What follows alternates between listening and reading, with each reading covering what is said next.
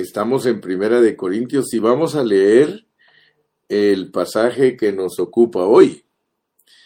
Eh, hoy vamos a estar hablando de los versículos 12 al 18.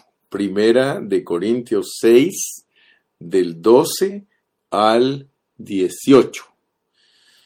Abre tu Biblia juntamente conmigo y disfrutemos esta palabra sabrosa, este pan fresco. Dice, todas las cosas me son lícitas, mas no todas convienen. Todas las cosas me son lícitas, vuelve a repetir la misma expresión, mas yo no me dejaré dominar de ninguna.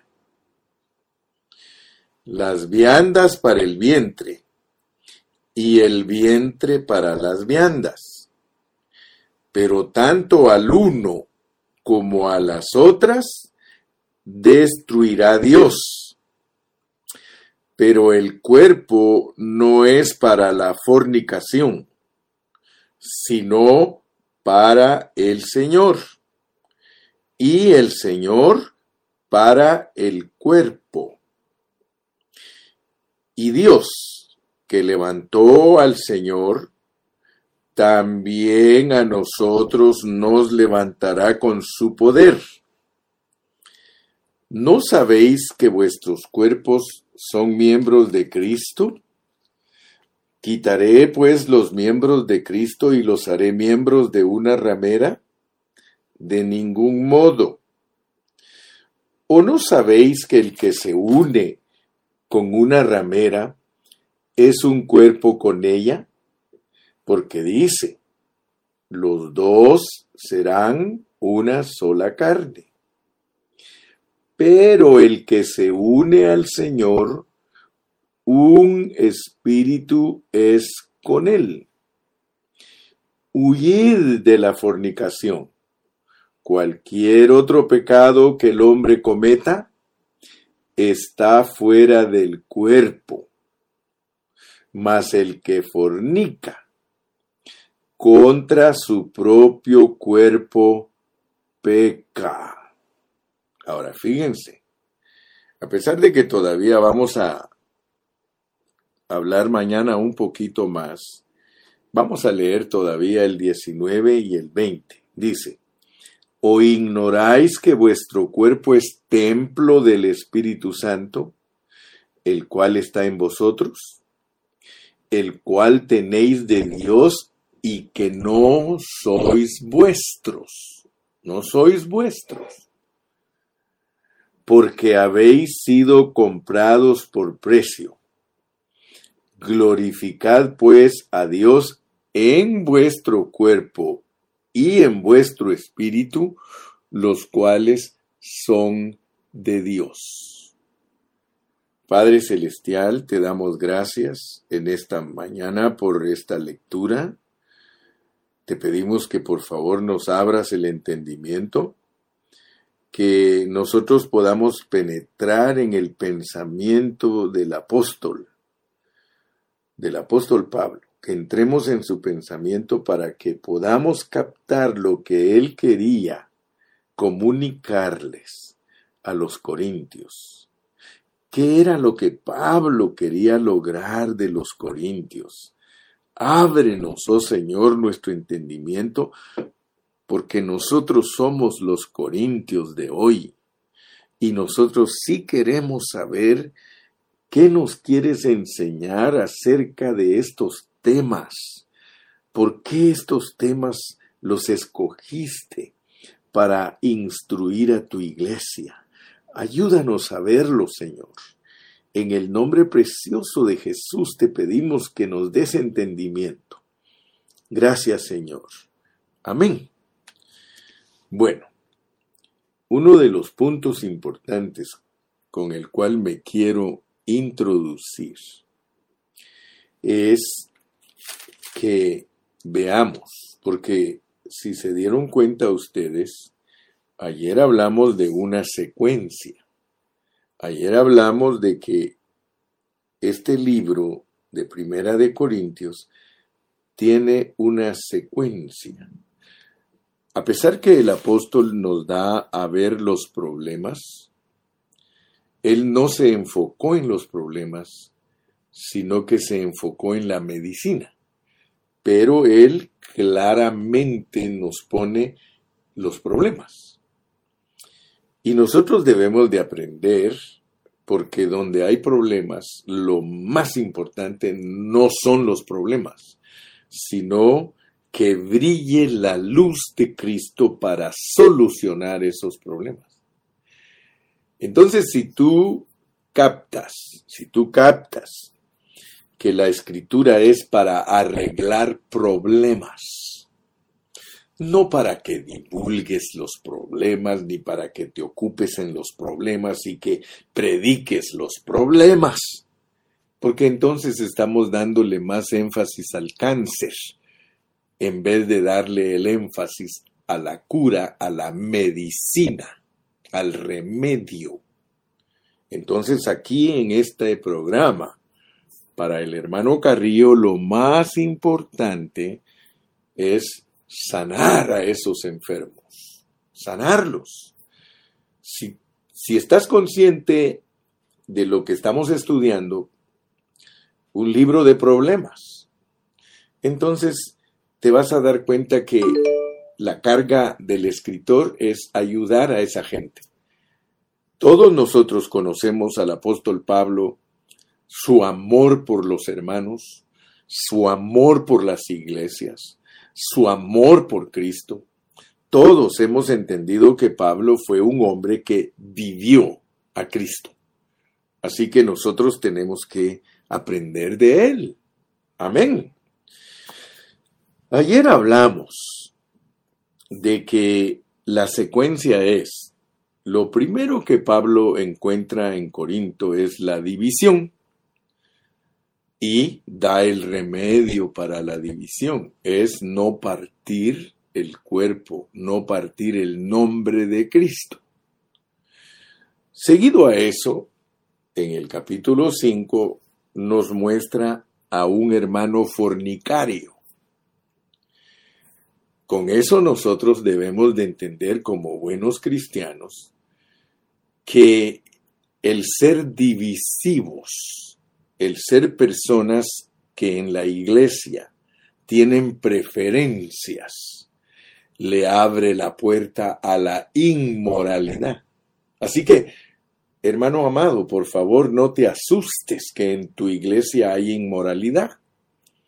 Claro que esa inmoralidad se debe corregir, pero no te asustes porque nosotros mismos le abrimos la puerta a la inmoralidad.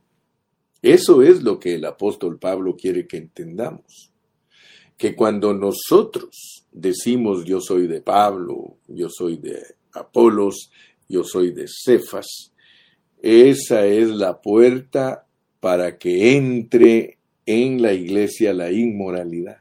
¿Quién se puede imaginar, hermano, que el ser divisivos es la puerta para que entre la inmoralidad en la iglesia?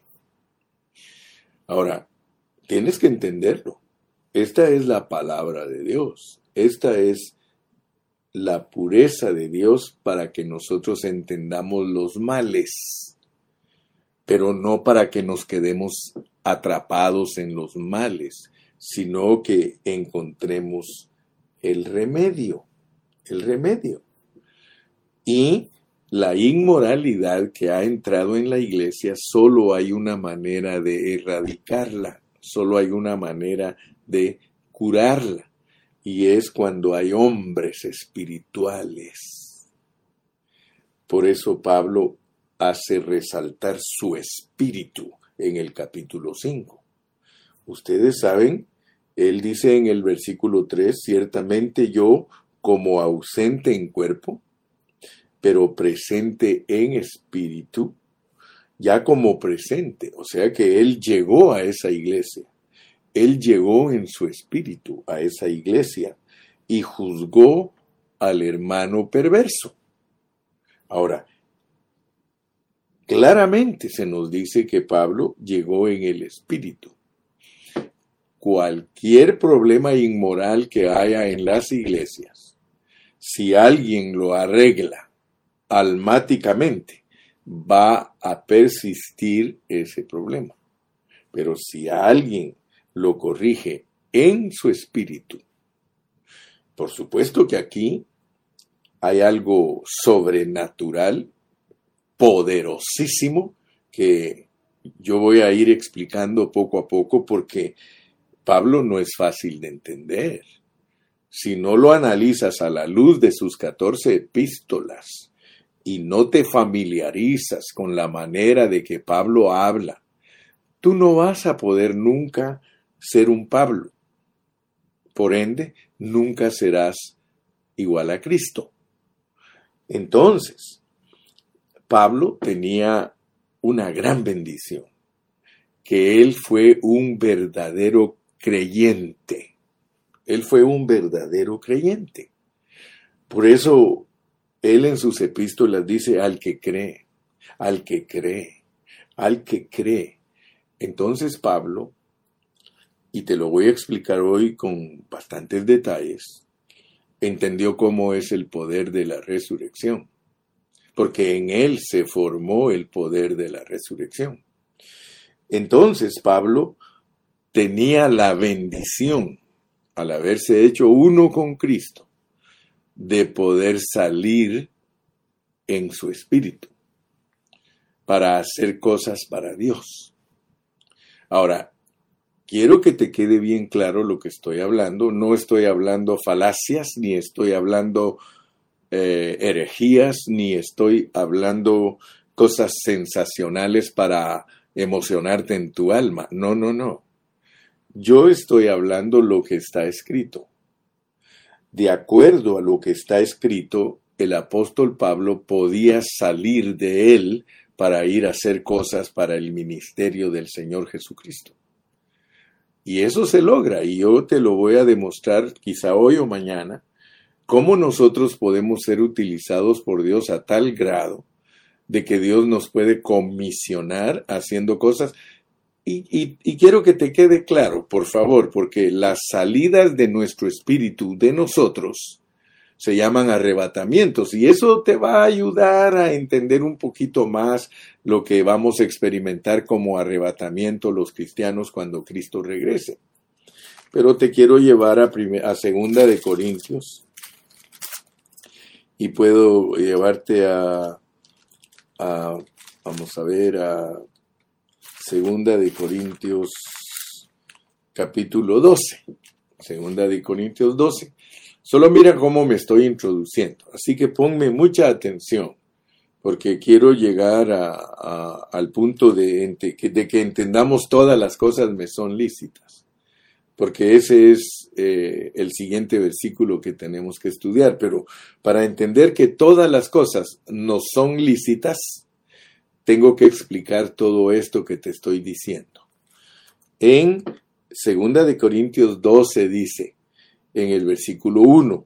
Ciertamente no me conviene gloriarme, pero vendré a las visiones y a las revelaciones del Señor. Primero yo quiero que veas que Pablo era bien humilde y él no quería gloriarse, él no quería exaltarse a sí mismo desmedidamente, y dice, pues les voy a contar algo acerca de las visiones y las revelaciones que yo he recibido del Señor. Conozco a un hombre en Cristo, o sea que está hablando de sí mismo. Dice, conozco a un hombre en Cristo y en otras oportunidades hemos hablado de lo que es estar en Cristo que hace 14 años les está contando de una experiencia que él tuvo hacía 14 años. Y quiero que veas que las salidas de nuestro espíritu, los arrebatamientos de nuestro espíritu, hay algo que es misterioso, porque uno no puede saber si salió en el cuerpo o salió solo su espíritu. Mira, Conozco a un hombre en Cristo que hace 14 años, si en el cuerpo, no lo sé. Si fuera del cuerpo, no lo sé. Dios lo sabe. Se reserva a Dios nuestros arrebatamientos como secretos. Pero eso es bíblico. Mira, fue arrebatado hasta el tercer cielo. O sea que esto nos ayuda a ensanchar nuestra revelación para que no hablemos cualquier cosa. Hermano, entre menos hables, a, menos problemas te vas a meter. Pero cuando Dios te revela las cosas, tú tienes que estar seguro que Él te las ha revelado y las puedes decir. Pablo nos dice que Él fue arrebatado hasta el tercer cielo, no al aire. A nosotros para recibir a Cristo nos van a arrebatar al aire, pero aquí a Pablo lo arrebataron al tercer cielo. Y él no sabe, él dice, solo Dios sabe cómo hizo eso en mí. Si en el cuerpo yo no lo sé, si en el espíritu yo no lo sé, pero yo fui arrebatado. Entonces él con estos versículos nos certifica fehacientemente, fuertemente, que él fue a, tener tratos con el hermano perverso. Él salió de su cuerpo, pero él no puede saber si salió con su cuerpo a esa comisión o solo su espíritu. Pero aquí en el 5 dice, ciertamente yo como ausente en cuerpo, pero presente en espíritu como que aquí da a entender que solo su espíritu salió. Pero por eso tenemos que balancear la palabra para no predicar solo la mitad de ella, sino siempre predicarla entera. En el otro versículo dice que él no sabe si salió en el cuerpo o en el espíritu al tercer cielo. Y el versículo 3 narra otra experiencia. Dice, y conozco al tal hombre, si en el cuerpo o fuera del cuerpo no lo sé, Dios lo sabe, fue arrebatado al paraíso.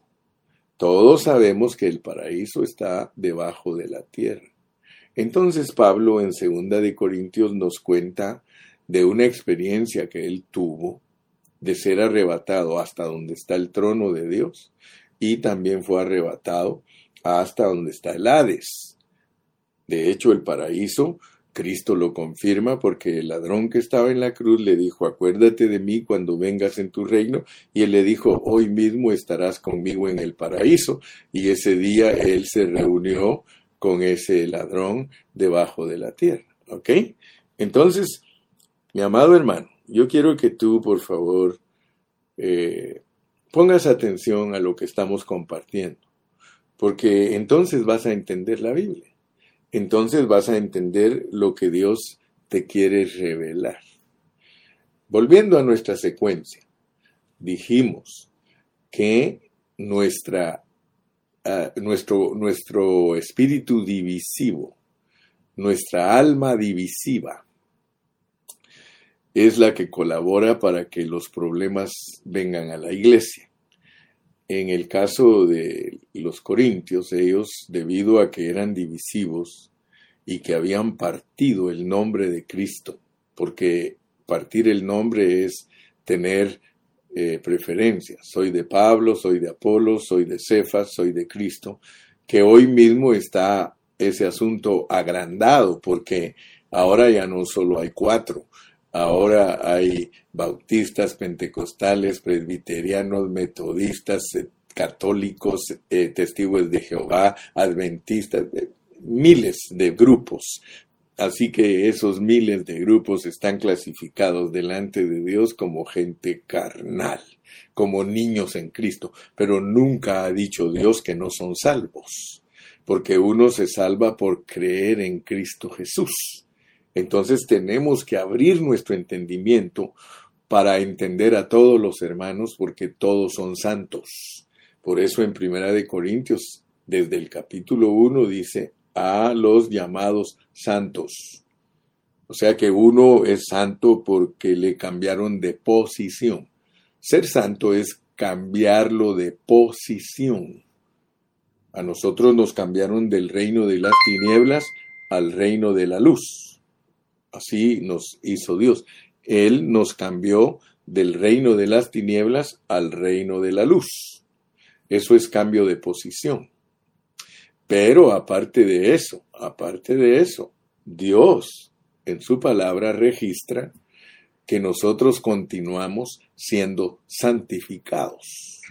O sea que la santidad de Dios nos cambia de posición, pero también nos cambia de nuestra manera de ser. O sea que la, la posición es algo externo y se inicia porque los hermanos creen en Cristo. Pero a medida que se dejan trabajar por la vida de Dios que está en su ser interno, esos hermanos continúan siendo santificados. Y entonces Dios es capaz de santificar nuestro espíritu, nuestra alma y nuestro cuerpo. Notemos pues que nuestra salvación, por eso en hebreo se llama una salvación tan grande. Amén. Ahora, fíjense ustedes, para poder continuar la secuencia, porque la secuencia es ser divisivos, le da entrada a la inmoralidad y también le da entrada a pedir los derechos, o sea que nos volvemos personas que en vez de dejarse dirigir por el Espíritu de Dios, se llevan por su mente o sea, se llevan por su alma. Y en su mente tienen eh, una propia filosofía, tienen también, eh, aparte de su filosofía, tienen una religión. O sea que nosotros tenemos que tener cuidado porque cuando nosotros nos dejamos llevar por nuestra alma, no solamente somos carnales y no solamente somos niños en Cristo, sino que nos dejamos guiar por nuestra cultura, nos dejamos llevar mucho por nuestro patriotismo. De hecho, usted sabe que yo no estoy mintiendo. Es raro el cristiano que no le gusta la política. Siempre tiene una tendencia por ahí a la política de su país o a la política de Estados Unidos, que es eh, la ciudad cosmopolita, porque aquí se reúnen todas las naciones. Y como todos los que vivimos aquí nos involucran en la política de Estados Unidos, pero en realidad la política que más mueve a las personas es la que pertenece a su nacionalidad. Si alguien es de Guatemala, le gusta la política de Guatemala. Si alguien es del Salvador, le gusta la política del Salvador. Si alguien es de Honduras, le gusta la política de Honduras. Si alguien es de Costa Rica, le gusta la política de Costa Rica. Si es de Nicaragua, le llama la atención la política de Nicaragua, etcétera, etcétera, etcétera. Si es mexicano, le gusta la política de México. Entonces eso es lo que estamos hablando, que a la iglesia podemos entrar muy políticos, muy, eh, muy culturales, muy patriotas. De verdad es raro el hermano que sabe que en este tiempo no nos toca, no estamos de turno con la política del mundo. Un cristiano verdadero sabe que no es nuestro turno ahorita la política, y si hemos entendido la Biblia, la política nuestra se va a ejercer en el milenio. En el milenio todos los amigos de Cristo tienen hueso. Todos los amigos de Cristo que son ahora fieles y son vencedores van a reinar con Cristo y dice que algunos van a reinar sobre diez ciudades. Ok, pero ahorita no nos corresponde. Ahorita es corona de espinas. Ya cuando regresemos es corona de oro, la corona de la vida que nos van a dar, etcétera, etcétera. Muy bien. Entonces, mi amado, no se les olvide, estoy enfocando Primera de Corintios en una forma que no se nos olvide, que siempre la tengamos presente. Hay una secuencia en ese libro. La división trae la fornicación, Y luego viene el pedir derechos, llevar a la corte a los propios hermanos. Entonces quiere decir que la raíz de nuestro mal es partir el nombre de Cristo, partir el cuerpo de Cristo, y eso trae inmoralidad y trae gente que pide sus derechos, debido a que es una persona que está en su propia alma, en su mente, es anímico, entonces él quiere que le respeten su nacionalidad, su cultura.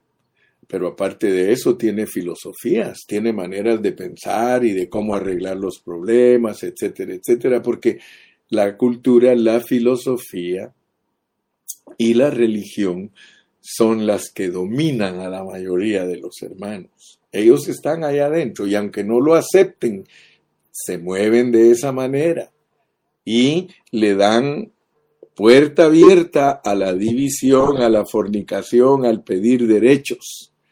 Pero hoy llegamos a un punto que queremos desentrañar. Tienes que ir conmigo a 1 Corintios 6:12. Todas las cosas me son lícitas. Fíjate, ¿por qué Pablo? ¿Por qué Pablo después de que habla el versículo 9 al 11. Y lo tenemos que leer para que no dejemos afuera el contexto. El contexto. ¿No sabéis que los injustos, lo primero que Dios quiere que tú y yo sepamos es el proceder de los injustos? El proceder. Mira cómo se conduce una persona injusta. ¿No sabéis que los injustos no heredarán el reino de Dios? Como primer punto te pone Pablo que los injustos no heredarán el reino de Dios. Aquí no te está hablando de gente mundana. Aquí te está hablando de injustos. No vayas a confundirte. Tienes que leer bien el contexto. ¿No sabéis que los injustos no heredarán el reino de Dios? Si estuviera hablando de los impíos, de los pecadores, aquí diría, ¿no sabéis que todos los pecadores van al lago de fuego?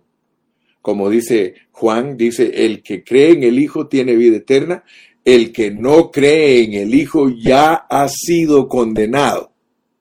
Entonces entendamos lo que es para Dios injustos.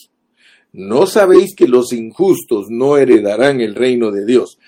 No erréis, no erréis, ni los fornicarios, pero está hablando de fornicarios cristianos, ni los idólatras, idólatras cristianos, ni los adúlteros, adúlteros cristianos, ni los afeminados, afeminados cristianos ni los homosexuales, homosexuales cristianos, ni los ladrones, ladrones cristianos, ni los avaros, avaros cristianos, ni los borrachos, borrachos cristianos, ni los que hablan malas palabras, los maldicientes cristianos, ni los estafadores cristianos heredarán el reino de Dios. Y esto erais algunos. Y esto erais algunos. Porque el punto aquí es algo profundo. Y ahorita lo vamos a ir viendo. Y estos, y es, y esto erais algunos. Mas ya habéis sido lavados.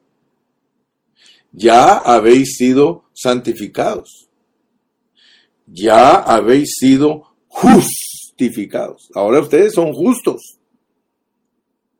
Ahora fíjate pues cómo puede uno ser justo y seguir participando de todo esto. Dice, no sabéis que los injustos no heredarán el reino. O sea que lo que nos está previniendo es que si somos cristianos y estamos practicando esta lista de cosas negativas, no heredaremos el reino de Dios. No heredaremos el reino de Dios. Y nos dice que somos nosotros, porque dice, algunos de ustedes, cuando ustedes se convirtieron, si Dios te hablara, te dice, yo te quité eso, yo te quité eso. Entonces, ¿qué pasó? Que ahora que ya tienes 20 y 25 años de ser cristiano, estás bien acomodado y estás participando de estas cosas negativas. Y te dice que tú estás como injusto. Injusto. Habiendo sido justificado, te volviste injusto. Porque Cristo, Él en su nombre te lavó y en su espíritu. Acuérdate que desde el principio de Primera de Corintios hablamos de los dones iniciales. Hablamos de que inicialmente Dios nos da el don de la vida eterna y nos da el don del Espíritu Santo. Desde que nosotros aceptamos a Cristo y creemos en Él, la Biblia registra en el Nuevo Testamento que nosotros recibimos vida eterna en nosotros por creer y recibimos el don del Espíritu Santo. Eso se llaman dones iniciales y aquí dice que el Señor nos ha santificado y nos ha justificado. Así que nosotros desde el principio, Dios nos muestra según segunda de Corintios 5:17 de modo que si alguno está en Cristo, nueva criatura es, las cosas viejas pasaron. Pero ahora viene Pablo y nos dice, hey, hey, hey, hey, ustedes se han vuelto injustos, porque ustedes, estando dentro de la iglesia, ustedes cometen fornicación, ustedes son idólatras, ustedes cometen adulterio, algunos de ustedes son afeminados, tienen modales de mujeres, otros son homosexuales, se echan con varones, otros de ustedes son ladrones, siguen practicando el ladronismo, siguen siendo mezquinos, codos y avaros, se siguen emborrachando estando en la vida de la iglesia, siguen hablando malas palabras, siguen estafando a los hermanos, ustedes no pueden heredar el reino de Dios. Ahora fíjate, al seguir la secuencia, dice, todas las cosas me son lícitas mas no todas convienen. ¿De qué, se, ¿De qué está hablando? Hermano, pregúntate, Pablito, ¿me puedes permitir entrar en tu pensamiento? Porque me estás diciendo que todas las cosas las puedo hacer. Todas las cosas las puedo hacer. Sí, está diciendo, si tú quieres ser fornicario, órale. Si tú quieres ser idólatra, órale al cristiano, al cristiano. Todo le es lícito. Pero ahora te pregunto, te pregunto, ¿te conviene? No te conviene, porque vas a perder tu recompensa. La recompensa es el reino. Vas a perder tu alma. No te conviene, mi hermano. A mí no me conviene estar dentro de la iglesia y continuar siendo un fornicario y continuar siendo un idólatra. Fíjate que estos títulos que están aquí negativos, hermano, tienes que examinarlos porque en ellos hemos caído casi todos los cristianos. Dime quién es justo. Dime si hay hermanos en la iglesia tuya que son injustos.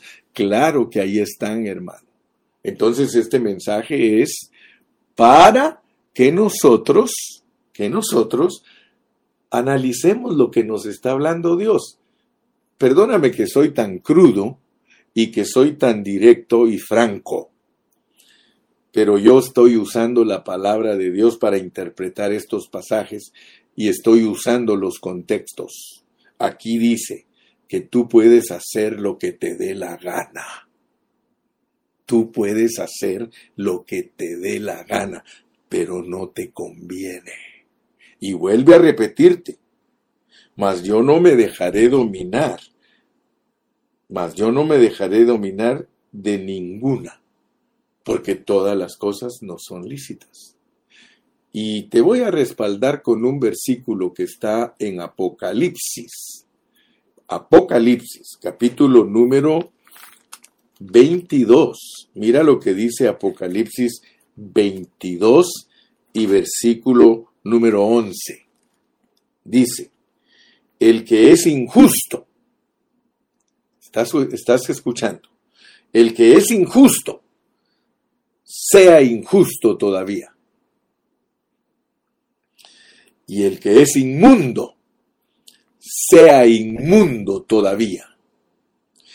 Y el que es justo, practique la justicia todavía. Y el que es santo, santifíquese todavía. Por eso es que no nos conviene. ¿Sabes por qué no nos conviene? Porque tú puedes hacer lo que te dé la gana, hermano. Dios no te va a forzar jamás a ser justo. Hermano, el ser justos Tú lo escoges. Porque el ser justo es salvar nuestras almas. Y te voy a demostrar con la palabra de Dios lo que estoy hablando. Porque yo no estoy hablando tonteras. Mira, aquí eh, en Primera de Corintios, en el capítulo 6, mira lo que dice en el capítulo 6 y versículo 20 porque habéis sido comprados por precio, porque habéis sido comprados por precio.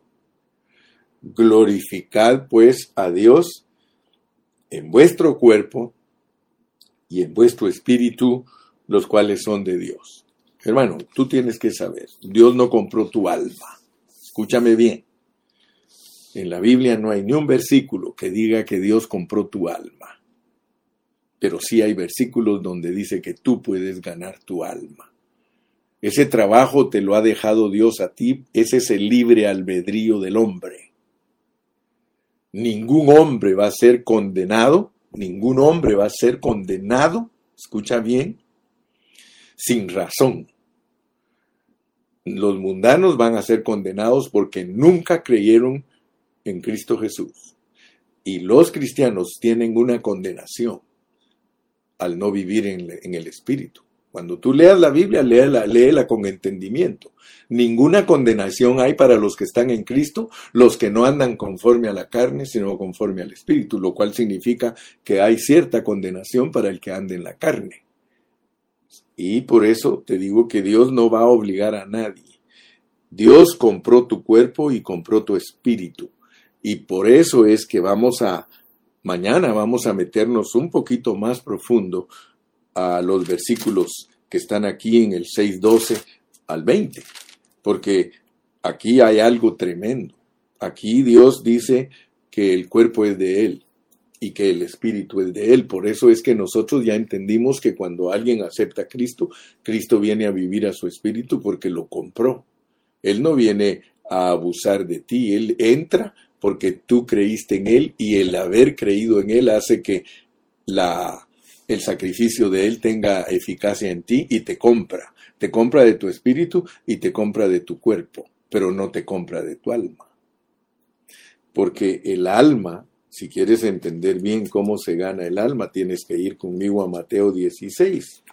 Mateo 16. Fíjate que aquí en Mateo 16 tú puedes notar, dice, entonces, en Mateo 16, 24 dice, entonces Jesús dijo a sus discípulos, si alguno quiere venir en pos de mí, niéguese a sí mismo y tome su cruz y sígame. Fíjate pues. Entonces Jesús le dijo a sus discípulos, si alguno quiere venir en pos de mí, niéguese a sí mismo y tome su cruz y sígame. ¿A qué se refiere esto? Versículo 25 porque todo el que quiera salvar su vida la perderá. Y todo el que pierda su vida por causa de mí la hallará. Y aquí está hablando del alma, porque el 26 dice, porque ¿qué aprovechará al hombre si ganare todo el mundo y perdiere su alma? ¿O qué, ¿O qué recompensa dará el hombre por su alma? Fíjate que el hombre tiene que comprar su alma. ¿Qué recompensa dará al hombre por su alma? Ahora dice, porque el Hijo del Hombre vendrá en la gloria de su Padre con sus ángeles, y entonces pagará a cada uno conforme a sus obras. Fíjate, ¿cómo es posible que Dios compre tu obrar? Dios compra tu obrar, hermano. Y esto tiene que estar bien claro en ti. Si tú como cristiano no sabes que Dios compra tu obrar, por eso más te vale que hagas buenas obras, dice la palabra de Dios. La salvación de tu espíritu es sin obras, pero la salvación del alma es por obras. Y Dios te va a pagar cada obra. Dice que ni siquiera un vaso de agua se va a quedar sin su paga. Por eso hace un tiempo atrás un hermano puso que nosotros estamos endeudados con Dios. Eso no es bíblico. Nosotros no estamos endeudados con Dios. Primero, Él pagó el precio para comprarnos. ¿Cómo vamos a estar endeudados con Él si nos compró para su servicio? Espíritu y cuerpo son para su servicio. Y aparte de eso, Él no le va a quedar a deber a nadie porque nos va a pagar por nuestro servicio. Aleluya. Solo un Dios como Él puede hacer esto. Y por eso mira lo que dice el contexto. De cierto os digo que hay algunos de los que están aquí.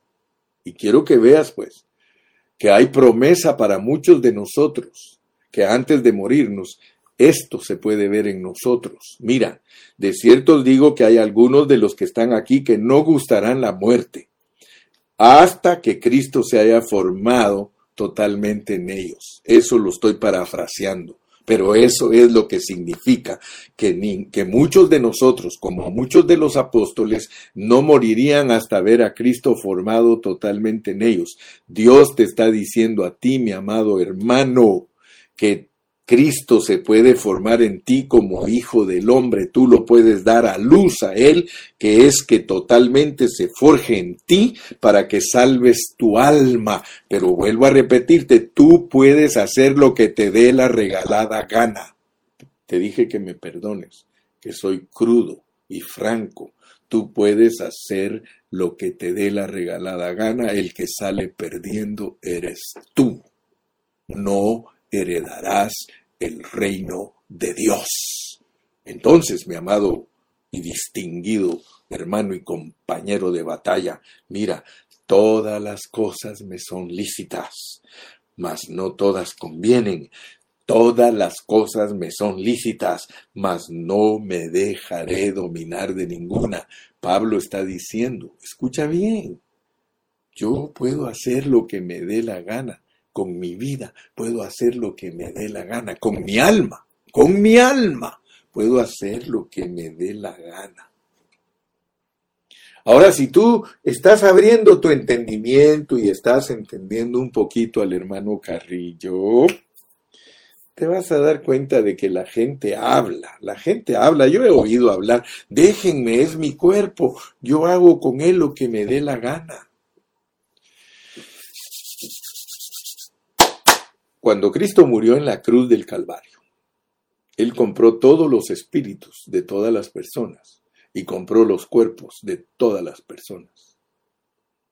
Ninguna persona puede hacer lo que ella quiere con su espíritu, ni puede hacer lo que ella quiere con su cuerpo. Pero sí puede hacer lo que quiera con su alma. Así que el problema de los hombres no es ni el espíritu de ellos ni el cuerpo de ellos, el problema de ellos es su alma.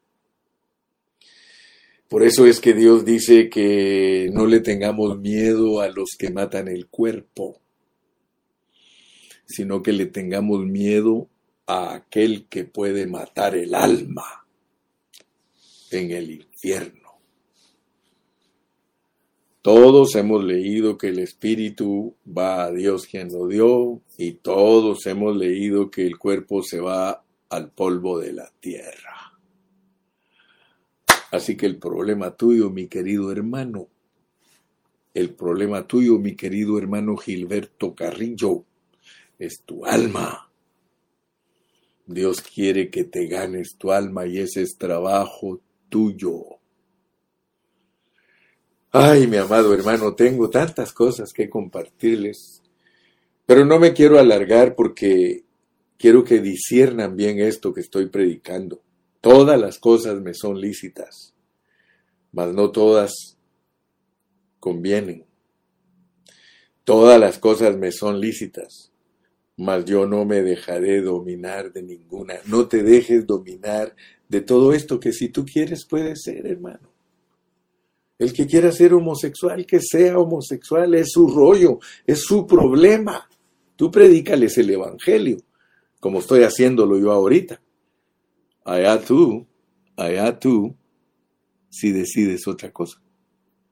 Aquí dice en la misma Biblia, el injusto, sea injusto pero el justo sea más justo. El santo sea más santo.